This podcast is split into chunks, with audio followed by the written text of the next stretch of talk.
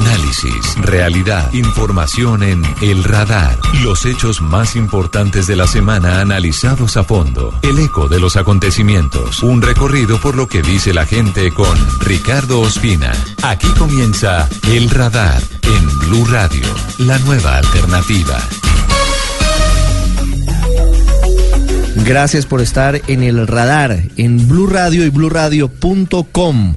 Hoy es sábado 26 de mayo. Estamos a menos de 24 horas del inicio de las elecciones presidenciales en primera vuelta en nuestro país. Mañana desde las 6 de la mañana tendrá usted toda la información y el análisis en Blue Radio de esta jornada que es muy importante para el futuro del país. Vamos a continuación a hablar con el candidato a la presidencia por la coalición Colombia, Sergio Fajardo que logró además el apoyo del Polo Democrático y de la Alianza Verde. Y para finalizar, antes de lo que sigue aquí en Blue Radio después de la final de la Liga de Campeones, los planes para este fin de semana. Gracias por estar con nosotros en el radar. En Blue Radio opinan los protagonistas. En menos de 24 horas se abren las urnas en Colombia. Estaremos iniciando la jornada de elecciones presidenciales en primera vuelta y concluimos este ciclo de charlas con los candidatos a la presidencia de Colombia en el radar con Sergio Fajardo, candidato de la coalición Colombia, de la suma de la Alianza Verde, del Polo Democrático y de Compromiso Ciudadano, que es su partido político. Matemático, profesor, alcalde de Medellín, gobernador de Antioquia. Doctor Fajardo, gracias por estar con nosotros hoy a muy pocas horas de la jornada electoral. Muchísimas gracias, pues es un gusto compartir con ustedes en este último aliento, contentos, concentrados ha venido creciendo su candidatura, al menos en números, hablando de estadísticas y de encuestas.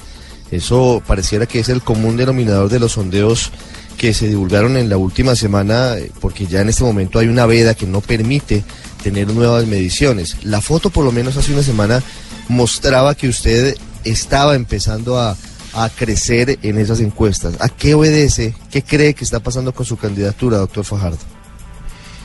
Pues que estamos en sintonía con la gente. Hemos venido desplegándonos por todo el país, en todos los espacios, directamente en la calle, en conversaciones ciudadanas, el trabajo que hemos hecho en las redes sociales y con el equipo, con Antanas Mocus, con Claudia López, con Jorge Robledo por todo el territorio conmigo estando en todas las diferentes partes, estamos en contacto con la gente. Es una forma nuestra de la política que es diferente, es la que yo he hecho desde hace 18 años, y ese contacto genera una relación muy fuerte, muy fuerte entre la propuesta del candidato y las personas a las que se accede, con las que se establece esa relación. Yo creo que ese es el fruto de ese trabajo.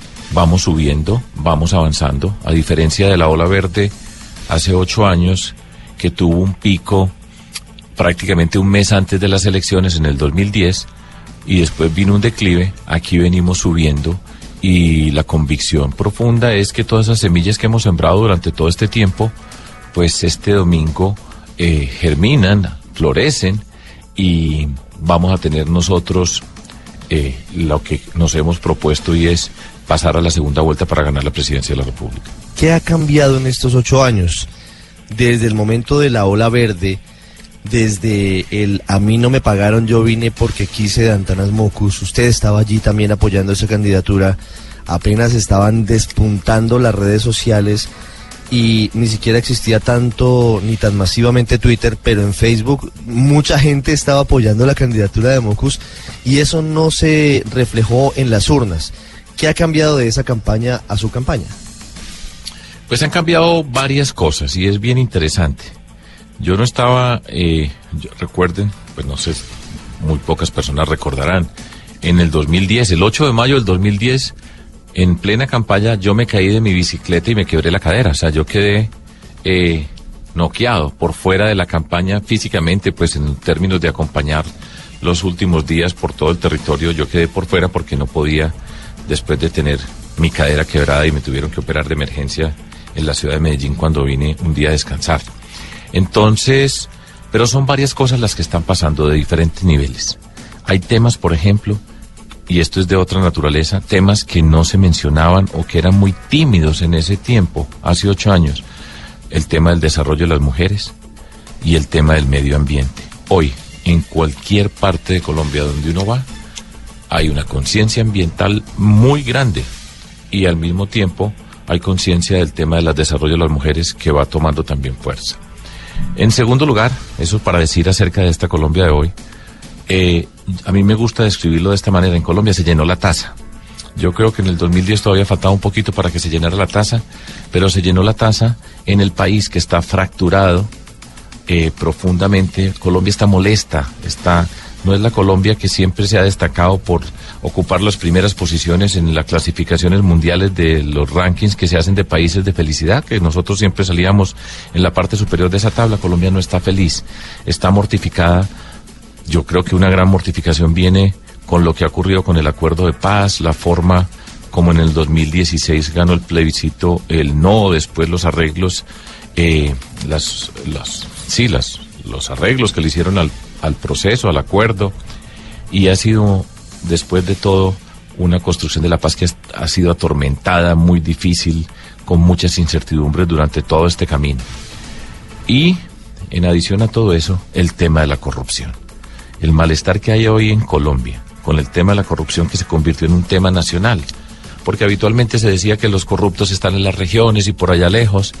Y lo que nos mostró Odebrecht que es la palabra clave para lo que se ha desatado, es que esa corrupción está en lo más potente y más poderoso del sistema, que está en todos los espacios del Estado colombiano, la forma como pues hemos visto el fiscal anticorrupción capturado por corrupto, el llamado cartel de la toga, los expresidentes de la Corte Suprema de Justicia que están vinculados, tres expresidentes, en fin, hay una se mostró con evidencia lo que hay detrás, que nunca se mencionaba porque se pensaba, repito, que los corruptos estaban eran en las regiones y quedó visto dónde está ese poder y es un malestar muy grande que hay en nuestro país. Esos elementos están presentes en Colombia y esa Colombia es la que nosotros tenemos hoy frente a frente y por eso digo se llenó la taza y es el momento del cambio político.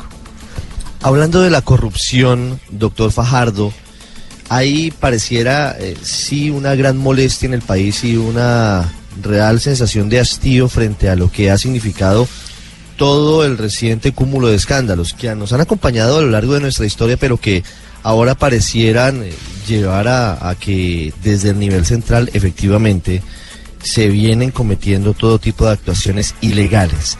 Concretamente, si Sergio Fajardo es presidente de Colombia, ¿cómo va a afrontar la corrupción? Sí, con mucho gusto. Son diferentes niveles.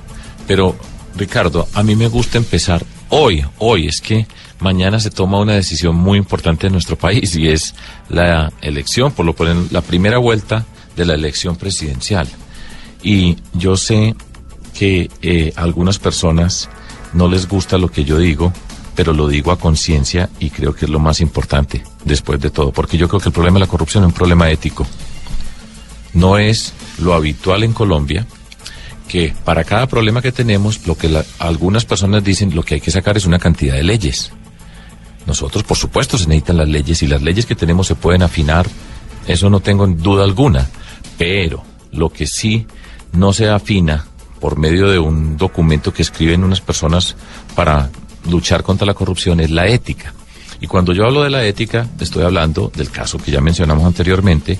El fiscal anticorrupción fue capturado por corrupto. Pregunta, se necesitaban unas leyes para que ese señor no llegara al punto más importante de la lucha contra la corrupción desde el punto de vista de la investigación de la fiscalía. ¿Había leyes que hubieran impedido que este señor llegara? No. Es un problema ético y es un problema profundo y está asociado, para mí, con la política y de la forma como se llega al poder. Y por eso hay una frase que yo repito todos los días y llevo años repitiéndola desde que entramos a la política. Los que pagan para llegar llegan a robar y por eso nosotros decimos ni un peso por un voto, ni un puesto, ni un contrato para un congresista. Es una forma de sintetizar lo que estoy diciendo yo acerca de un problema ético en nuestro país. Entonces, seguro que repito que se necesitan las leyes, pero lo primero que se necesita es que la gente vote.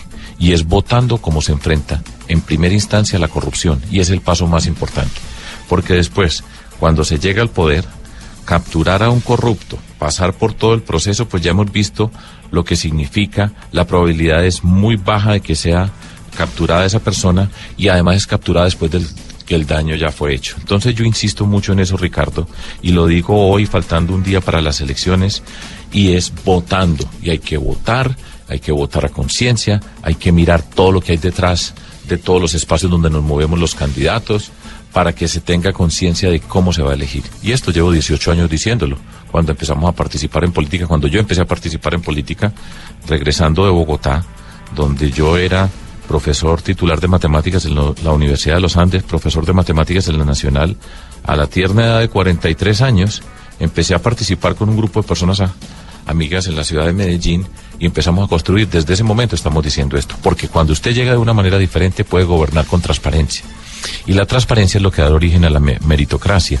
Y esa transparencia permite que hagamos la cultura ciudadana de la legalidad, que es una forma de luchar contra la corrupción. Porque la corrupción tiene unos valores ciudadanos. No tenemos que mover, sacudir una sociedad donde en más de un espacio se dice, bueno, que roben, pero que hagan obras. Y eso es precisamente la fatalidad de la sociedad y eso requiere un profundo proceso de cultura ciudadana de la legalidad. Y fíjese que ya estamos hablando de dos cosas. Votar ni un peso por un voto, cultura ciudadana de la legalidad y estamos enfrentando la corrupción. Antes la estamos enfrentando desde el punto de vista cultural de sociedad, que lo necesitamos en nuestro país, revisar nuestros valores ciudadanos y tiene que ver con esto. Y por supuesto, tenemos la capacidad y la necesidad de hacer una gran cantidad de reformas, de revisión del Estado, para lo cual se va a encargar en nuestro gobierno Claudia López. Ella va a ser la persona, la mujer que va a encabezar la lucha contra la corrupción donde ella va, vamos a diseñar una línea de base. Estoy pensando en hacer, no sé si esto sea un ejemplo muy conocido, pero, pero es un ejemplo importante, como se hizo en Chile cuando se creó la misión Engel, que era una revisión de todo lo que estaba asociado con el tema de la corrupción en, en Chile. Esto está al comienzo del gobierno de Michelle Bachelet y trazó una ruta rápida porque hay muchos lugares donde se puede hacer. Nosotros somos capaces de empezar a trabajar eso. Y déjenme ilustrar para que las cosas tengan eh, el sentido. ¿Desde hace cuánto tiempo en Colombia existe la figura asociada con la presidencia de la República? Yo no sé, el SAR anticorrupción, alto comisionado en la lucha contra la corrupción. Yo creo que desde el gobierno de Andrés Pastrana. ¿Y qué ha pasado con todos esos personas que han pasado supuestamente al lado de la presidencia de la República para luchar contra la corrupción. ¿Qué ha pasado? Nada. No, no ha pasado mucho. No, nada. Entonces, fíjense que así es como nosotros hacemos las cosas, como luchamos contra la corrupción, y fíjense que ya lo he dicho en tres condiciones distintas que no han pasado en Colombia. Y eso nosotros lo podemos hacer. Y una razón por la que lo podemos hacer fundamental es que no le debemos nada a nadie. Nosotros no tenemos que ir a responderle a nadie en el sentido de entregarle un pedazo del Estado, a usted le toca esto y podemos gobernar de esa manera. Ahí está la clave y yo me siento muy orgulloso. Así he gobernado, yo he sido alcalde de Medellín, gobernador de Antioquia. Cuando yo digo que ni un puesto ni un contrato para un congresista es que no le hemos dado ni un puesto ni un contrato a un concejal, ni un puesto ni un contrato a un diputado. Nosotros no hemos hecho una coalición para escoger una contralora que me, me colaborara, para que nos ayudara, para no ver las cosas que nosotros hacíamos en la administración. Y ese es un testimonio de una experiencia, una forma de hacerlo, repito, para llegar, una forma de transformar la cultura y formas de actuar ya sobre el territorio. Ya regresamos a El Radar en Blue Radio. Volvemos con El Radar en Blue Radio. Doctor Fajardo, usted me dice que los colombianos están molestos por lo que pasó con el plebiscito por la paz y por lo que ha venido sucediendo con el acuerdo con la guerrilla de las FARC y que ese contexto pues ha llevado a que hoy sea más viable una eventual presidencia suya de, lo que usted representa frente a lo que pasaba hace ocho años, en, el 2010. Si usted llegara a la Casa de Nariño el 7 de agosto próximo, ¿mantendría el acuerdo de paz con las FARC como está? ¿Haría modificaciones de fondo? ¿Haría cambios de forma? yo voté sí por el acuerdo de paz y volvería a votar sí por el acuerdo de paz el, el acuerdo de paz, el proceso de paz, ha tenido una serie de errores, debilidades, y se las voy a explicar. La gran, eh, a mi modo de ver, la gran debilidad de todo esto que ha pasado es que no se ha hecho pedagogía de la paz en Colombia. Me explico. Tuvimos un proceso de paz que se demoró en negociación cuatro años. Y durante esos cuatro años nunca se nos explicó a Colombia, a las personas de Colombia, por qué tenía sentido un acuerdo de paz para nuestro país.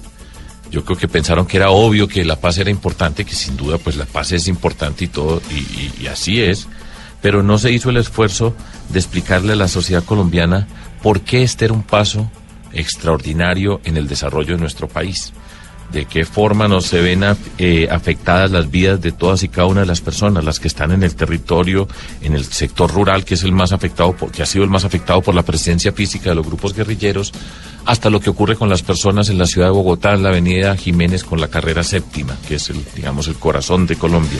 Dentro de todo eso, no se hizo esa pedagogía. Y a mi modo de ver, ese fue un error grande.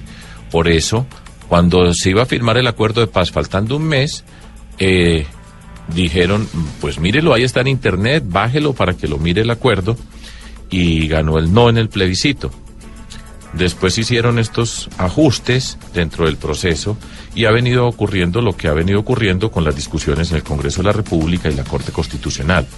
Por supuesto que el proceso es muy distinto hoy al que originalmente se, eh, se presentó en el plebiscito y ha tenido toda esta cantidad de ajustes. Hay que respetarlos, pero hay, pero en el sentido de lo que yo señalaba como deficiencias, fíjense que ya después de empezar pues a implementar el acuerdo, la cantidad de errores que se han cometido. Uno, de nuevo, no se ha hecho la pedagogía.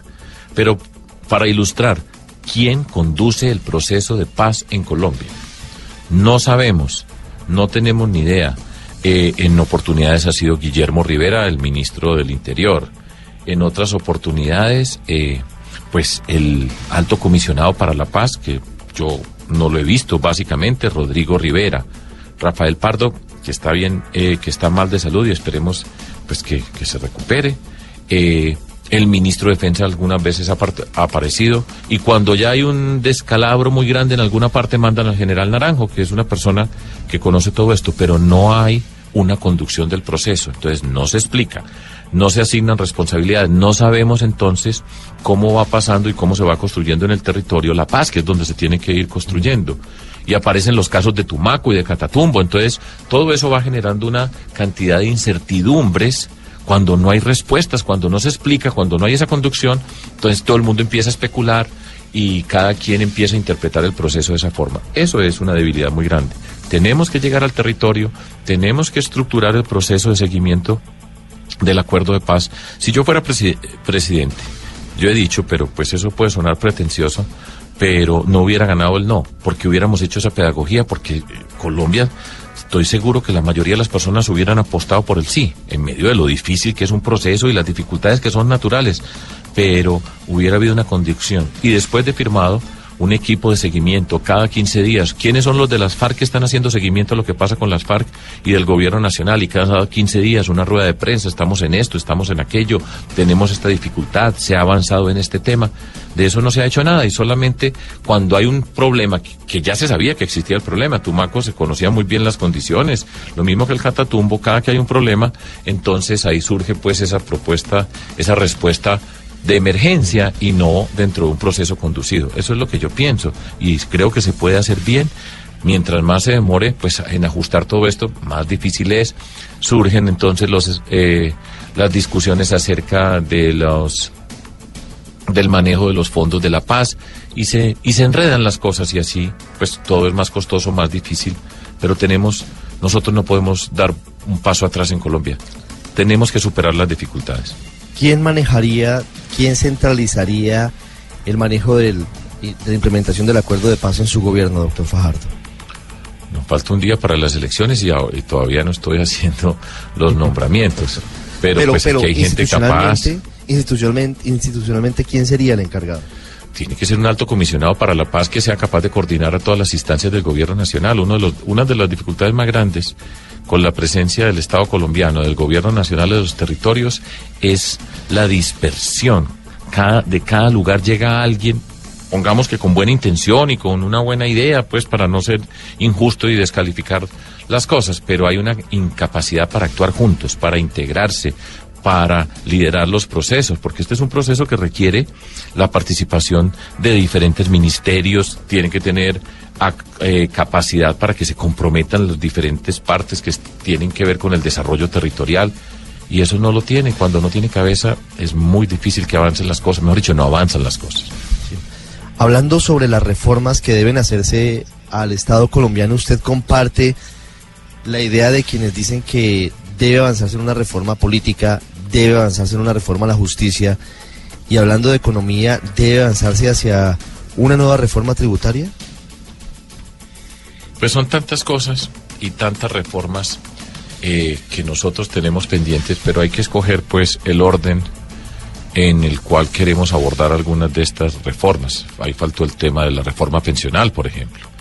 Eh, yo creo que hay dos reformas extraordinarias. Cuando estoy hablando de reforma, estoy hablando de temas estructurales que revisan eh, las diferentes componentes del, del tema que está en cuestión nosotros hemos dicho, y yo he dicho, que la reforma tributaria, nosotros no arrancamos con una reforma tributaria el primer día, sino que llegamos a enfrentar a través de la DIAN todo lo que tiene que ver con la evasión y empezar a estructurar toda esa lucha frontal contra la corrupción.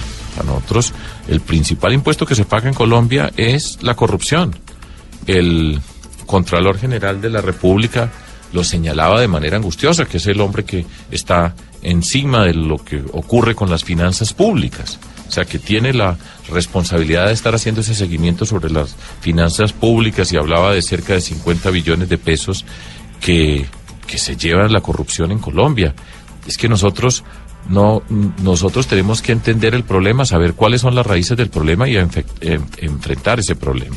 Entonces nosotros vamos a llegar primero a la DIAN, a la lucha contra la corrupción y después vamos evaluando, porque acabamos de tener una reforma tributaria en nuestro país, cada casi un poquito más de un año y medio, cada año y medio hay una reforma tributaria, entonces después uno escucha las expresiones inestabilidad jurídica, inseguridad jurídica, yo les digo, ¿y quiénes son los que han gobernado y quién han hecho todo eso? Los que están ahí que vamos a cambiar. Entonces, primero, acción y después hacemos una reforma tributaria estructural con los elementos ya en, las manos para poder hacer las cosas con seriedad. Nosotros recibimos un gobierno, ahora el 7 de agosto del 2018, que ya viene funcionando con el plan de desarrollo que trae el gobierno actual. El, primer borrador del eh, presupuesto ya lo están presentando al Congreso de la República. Entonces, tenemos que organizar bien las cosas, llegar, y fíjense ustedes que vamos para un capítulo nuevo en la historia de Colombia, como tiene que ver con, eh, vamos a tener un gobierno de cuatro años. Es que ya en Colombia a nosotros se nos olvidó que era un gobierno de cuatro años porque hemos tenido dos de ocho, son 16 años, y Santos ganó la elección porque era el de Uribe.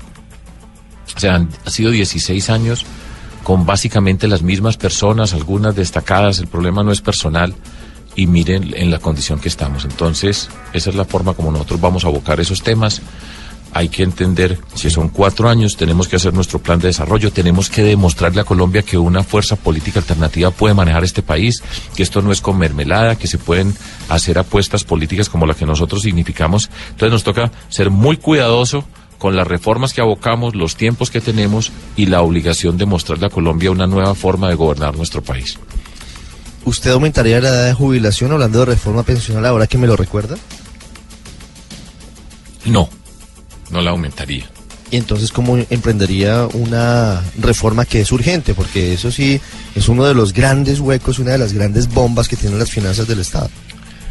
Sin duda, y ese es uno de los retos y además hay una forma muy didáctica de explicarlo. Piénselo en estos términos. De cada 10 personas en Colombia que están en la edad de jubilación, es decir, hombres mayores de 62 años, mujeres mayores de 57 años, de cada 10 en esa condición, solamente dos tienen su pensión. Eso significa que hay 8 que no tienen ningún tipo de protección desde la perspectiva de su jubilación. El gran reto de Colombia eventualmente es que toda persona que está en la sociedad, que cumple la edad, pues tenga una pensión. Para llegar a eso nos demoramos. Pero el punto fundamental es que haya trabajo y que haya un trabajo bien organizado, digno, donde las personas tienen la capacidad de aportar a su seguridad social y por supuesto acceder a, a una pensión. Ahora, ese es un trabajo bien fuerte porque requiere varias condiciones. La primera, avanzar en la formalización en Colombia. En Colombia hay un mundo de la economía, de la actividad productiva informal muy grande que nosotros tenemos que ir transformando precisamente en formalización para que en ese proceso las personas puedan hacer sus aportes a su seguridad social. La formalización es un gran reto para Colombia y se junta con un tema que también es igualmente importante porque está muy cerca, que es el apoyo a las micro, pequeñas y medianas empresas, micro y pequeñas empresas y medianas que tienen una tributación y eso ya sería parte de una reforma tributaria que no se corresponde con la actividad productiva que ellas representan. Entonces, formalización para que la gente tenga trabajo, es que si no tiene trabajo no se va a poder jubilar a ninguna edad. Y eso es fundamental para nosotros como proyecto de país y eso tiene que ver entonces con la educación y la forma como vamos construyendo una sociedad donde cualquier persona tiene derecho a estudiar, a tener una educación de calidad, a avanzar y construirse un camino y vamos avanzando en esa formalización. De todo esto, lo que nosotros hemos señalado como base para una eh, reforma pensional es debe haber un colchón universal todos los colombianos aportando al sistema público de colpensiones hasta un nivel de salario. Y eso será parte de la discusión que se tiene que hacer en el contexto de esa reforma pensional. ¿Hasta qué nivel de salario se aporta al sistema público? Y de ahí en adelante pasa, de ahí, pasando de ese, de esa, de ese nivel que se señale, el resto iría a fondos privados de pensiones, a fondos de pensiones, que se tienen que revisar muy bien porque han mostrado, pues, eh, partiendo de la experiencia de Chile, donde, donde empezaron y motivaron lo que se hizo en Colombia para poder eh, determinar cómo van a funcionar todos estos fondos. Ese es el sentido político de todo esto. Eso tiene que ser una concertación muy grande, es una discusión muy grande política en el país, incorporando pues a todos los que tienen que ver, pero para allá tenemos que irnos porque no puede ser que de cada 10 personas en edad de jubilación, pues solamente dos tengan su jubilación y ocho eh, de una forma u otra en el aire. ¿Modificaría o acabaría las AFC, los fondos privados de pensiones? No, acabo de decir que los fondos privados de pensiones tienen, serían, la forma como se ha diseñado todo esto, como se conciona, sería uno de los pilares. Ahora, yo creo que hay que hacer una evaluación rigurosa de los costos financieros eh, dentro de los fondos privados de pensiones. Es una buena discusión que se tiene que hacer pública, pero no los acabaría. Sí hablando sobre la reforma a la justicia, ¿usted la emprendería? Todo el tema de fondo en muchos de los asuntos del país, como usted lo ha dicho, tiene que ver con la corrupción. En la reforma a la justicia también dolorosamente hablamos de corrupción, de corrupción desde los magistrados, de algunos magistrados, hasta el funcionario de menor rango en un juzgado, en un despacho o en el reparto de tutelas o de fallos. ¿Eso está entre sus planes? Nosotros no vamos a arrancar con una reforma a la justicia, porque fíjense, son cuatro años tenemos unas reformas que hacer y tenemos que ponerlas en su orden. Y en esto yo soy pragmático. Lo primero que hacemos es lo que está a nuestro alcance, como ya mencioné, en la lucha contra la corrupción. Y desde esa perspectiva empezamos a trabajar. Y eventualmente podemos llegar a una reforma a la justicia, pero yo sí quiero empezar por otro lado. Les dije cómo íbamos a empezar con el tema de la DIAN y a conseguir los recaudos, lo que nosotros podemos hacer como gobernantes desde la perspectiva de la acción del gobierno en forma inmediata y de ir construyendo las bases para que sea una reforma a la justicia de verdad. Eso requiere, y yo no tengo la menor duda, que requiere convocar a todas las personas que están en el mundo de la justicia.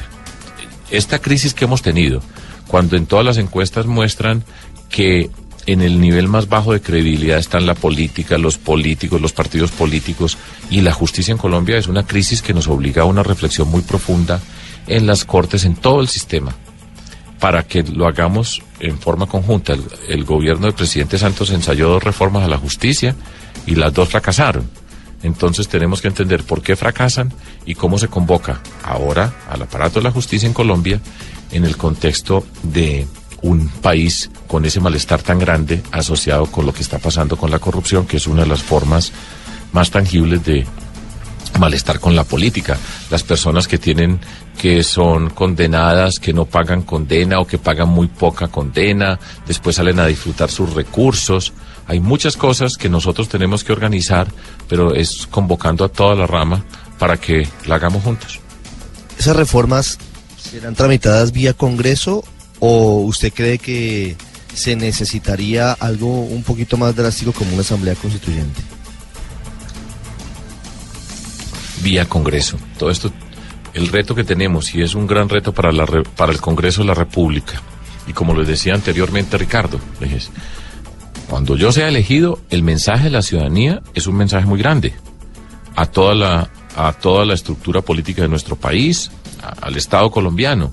Es la primera vez que va a ganar una expresión política, una alternativa política por fuera de la estructura política tradicional de nuestro país. Estamos hablando de 200 años.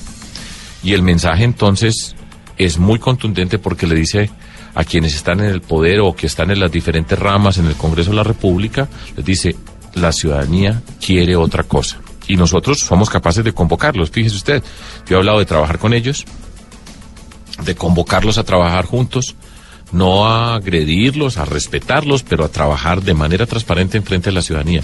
Yo no creo en una asamblea constituyente. Poner a Colombia ahora en una asamblea constituyente, esta Colombia adolorida como la describía en un comienzo, con todas las dificultades, con todos esos malestares acumulados, y abrir un capítulo nuevo de asamblea constituyente, sería aumentar esa confrontación y abrir unas puertas para más malestar que no sabemos cómo terminaría. Hay un punto del que usted me hablaba al comienzo que tiene que ver con dos temas que hoy tienen mayor incidencia en la agenda que lo, hace ocho años, cuando usted estaba en la campaña con Antanas Mocus. El tema de mujeres y el tema del medio ambiente. Hablando de ese segundo tema, ¿cómo va a afrontar la disyuntiva entre petróleo y carbón, explotación minera y medio ambiente si llegara a la presidencia de la República. ¿Abriría la puerta al fracking? ¿No abriría la puerta al fracking? ¿Habría una transición suave de las energías no renovables hacia otro tipo de energías? ¿O usted se mantiene con el petróleo y se busca más bien combinarlo con otro tipo de alternativas como la energía solar? No al fracking esa es una técnica que no está sustentada y apoyada en el rigor del conocimiento, afecta el agua, que es nuestra gran riqueza, afecta las condiciones ambientales y digo no al fracking. Al mismo tiempo, fíjense ustedes lo que ha pasado en el pozo de Lizama, en Barranca Bermeja, en la región del Magdalena Medio. Todavía, en el momento que estamos hablando, todavía no sabemos qué fue lo que pasó. Ecopetrol todavía no ha explicado qué fue lo que ocurrió y por qué se produjo ese derrame con las consecuencias ambientales que ha tenido. Entonces, primera condición, el tema ambiental es condición para el desarrollo y tiene que ser tenido en cuenta para poder avanzar en cualquier tipo de desarrollo minero en nuestro país. Nosotros respetamos las consultas populares que tienen que ser una herramienta de participación ciudadana, de ilustración ciudadana y dentro de todo esto, nosotros tenemos que hacer ya la ruta de transición a energías renovables en Colombia. Y la primera que tenemos que superar es todo lo que tiene que ver con el carbón y con combustibles fósiles. Y eso es urgente ir trazando esa ruta de salida, pero tiene que haber una transición. Uno de los proyectos estratégicos que nosotros le proponemos al país es el de energías renovables. La generación de energía en Colombia 70% está en hidroeléctricas y el 28% está en térmicas y 1 o 2% máximo en energías renovables. Eh, entonces, tenemos que diseñar muy bien esa transición. Yo no tengo la menor duda que tenemos que acelerar en esa transición, pero, pero tenemos que cuidar a Colombia para irla llegando hasta allá, para incorporar conceptos como pago por servicios ambientales, en fin, tenemos que empezar hacer esa, esa ruta, pero el primer paso es vamos a hacer esa ruta y empezamos a transitarla, pero el medio ambiente es condición para el desarrollo en Colombia. No tengamos la menor duda que la riqueza de la naturaleza que tenemos en nuestro país, la biodiversidad, es una gran riqueza hoy en el contexto mundial. Eso no era así hace unos años.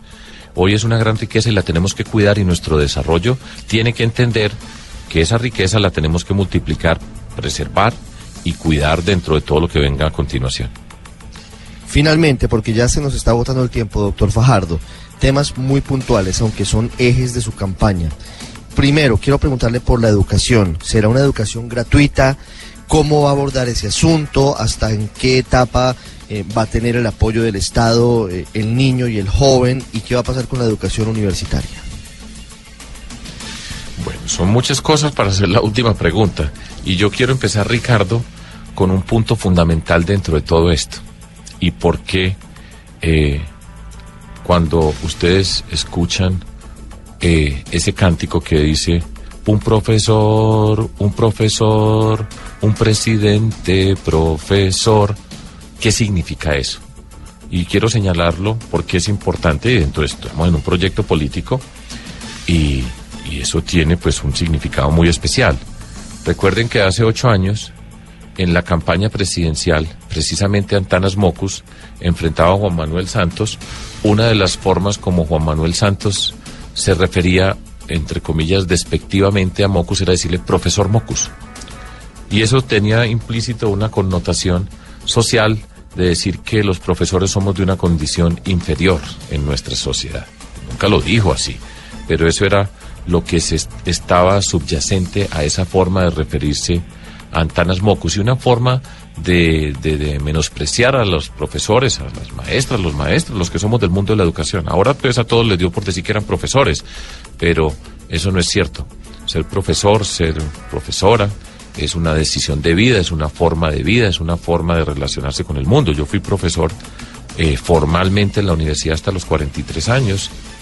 Y todo esto para decir algo, el primer paso tiene que ser cambiar el chip cultural, pongámoslo en esos términos, de nuestro país. Y a mí me gusta ilustrarlo de esta manera, Ricardo.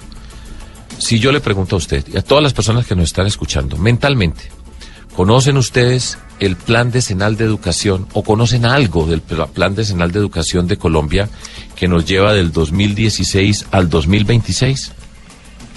No, muy poco, seguramente muy poca gente en Colombia conoce el plan Exactamente. ¿Y entonces qué podemos concluir de eso? Pues lo más no elemental. Es un tema central para Colombia. No, es un tema del país, entonces podemos hablar del. No hay nadie en Colombia que esté en contra de, eh, avanzar en la primera infancia. No hay nadie en Colombia que esté en desacuerdo que la alimentación escolar tiene que ser una alimentación de calidad porque además para muchas niñas y niños en Colombia es la comida del día y es la mejor que van a tener. No hay nadie en Colombia que no esté de acuerdo con mejorar la calidad de nuestra educación. Todos estamos de acuerdo, pero hay un plan decenal de educación que en principio es la ruta. Porque cuando se habla de plan decenal, dice, esta es una sociedad que le va a apostar durante tantos años a un lugar. Y si no hay conocimiento de eso, pues podemos hablar de todas las cosas de educación. Pero no hay en Colombia una apuesta por la educación. Y para eso estoy yo aquí, para la política, para hacer que, y por eso le he dicho, el primer paso para avanzar en la educación es tan pronto ganar las elecciones, convocar al Gran Pacto Nacional por la Educación. Pero ¿cuál es ese pacto nacional? En cabeza del Gobierno Nacional, convocar, por supuesto, a toda la familia del mundo de la educación, por supuesto, empresarios, fundaciones, naturalmente alcaldes, gobernadores, el mundo de la política, y nos sentamos y decimos estos puntos, estos, son los puntos sobre los cuales vamos a trabajar estos cuatro años. En esta forma, todos los que participamos nos comprometemos, todos aportamos y empezamos a contarle a Colombia qué significa apostarle a la educación. Habitualmente a uno le dicen, mire a Finlandia, mire a Singapur, mire a Corea, ¿por qué no hacemos así? Y si uno mira a Finlandia, Singapur o a Corea o cualquier país que se haya destacado en la educación, descubre que ya lleva más de 60 años trabajando en el tema de la educación. Ese es el primer punto. Fíjese usted, no he hablado de la educación en Colombia oficial, pública, es gratuita en todo el nivel escolar. Eventualmente nosotros tenemos como reto pues ampliar la cobertura de la educación superior en Colombia, pública en todos los niveles, para que en Colombia lleguemos a un nivel de 62%, 65% de cobertura de la educación superior, incorporando públicas y privadas. Todo eso tenemos que trabajarlo. Por eso, en nuestro programa nos comprometemos a que cada año por lo menos aumentamos el 10% el presupuesto para la educación en Colombia. Y además nos hemos comprometido en términos políticos que cada peso que le quitamos a la corrupción es un peso que va para el mundo de la educación, la ciencia y la cultura, en cabeza de Claudia López. Y eso hace parte de todo lo que nosotros tenemos que hacer para atender los diferentes niveles de la educación en Colombia. El bienestar de maestras y maestros, que es fundamental para hablar de calidad y dignidad de la educación. Pero fíjese usted que ya le estoy diciendo unas cosas que no están asociadas con lo que habitualmente se habla en el mundo de la educación. Y ese es el reto, y empieza a ser un reto político de conducción de la sociedad, de ponerlo en el tema para la gente, para ver cómo vamos a generar un millón y medio de empleos que nos hemos propuesto. Ya les había hablado de las agendas productivas regionales, cómo entran las universidades a participar en el desarrollo de cada una de las regiones. De esa manera también vamos formando la gran red del emprendimiento de las universidades en Colombia, fortaleciendo el emprendimiento de las instituciones de educación superior públicas, y ahí estoy contando el SENA, técnicos, tecnológicos y por supuesto nuestras universidades públicas, y de esa forma nosotros vamos transformando, hacemos un proyecto de sociedad, vamos transformando eh, la cultura colombiana, que es un reto que nosotros tenemos, pasar de una cultura que está atrapada en el miedo, la rabia, la destrucción asociada con la, la violencia y la indignación con la corrupción. Y así es como se conduce un país y ese es el, esa es una propuesta para transformar a Colombia. Y es una propuesta, fíjense que tiene algo muy importante. Vamos a trabajar en todos los temas, naturalmente, pero esta es una forma de conducir una sociedad que nos permite unirnos a todos en Colombia. El reto es que el 7 de agosto del 2012 en Colombia, cuando haga la pregunta de en qué estamos en educación, todas las personas levantan la mano y pueden decir en qué están.